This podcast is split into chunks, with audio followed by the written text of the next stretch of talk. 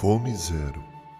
Aquela multidão havia saciado sua fome como resultado daquele maravilhoso milagre da multiplicação dos pães e dos peixes. Multidões com fome têm sido uma constância na história da humanidade. Uma das fotos mais grotescas que já vi foi aquela em que um urubu estava a poucos metros de uma criança etíope prestes a morrer por inanição. Fome é coisa insuportável, e aquela multidão comeu os pães e os peixes que Jesus multiplicou. Agora já é outro dia e a fome se avizinha novamente.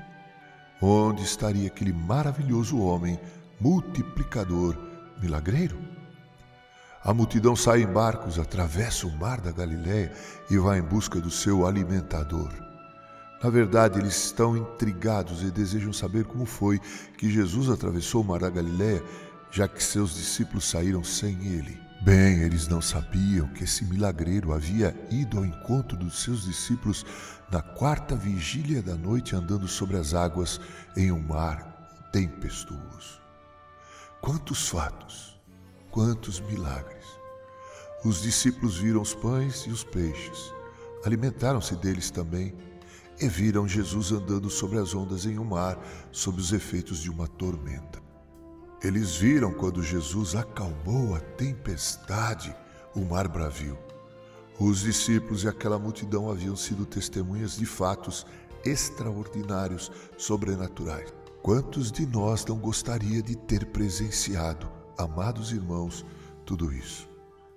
Aquela multidão queria mais pão. Jesus sabia que esse era o motivo principal pelo qual a multidão foi até ele. Mas nem só de pão viverá o homem.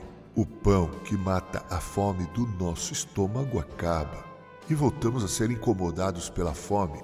Mas Jesus é o pão que Deus enviou do céu para matar a nossa fome de uma forma definitiva e completa.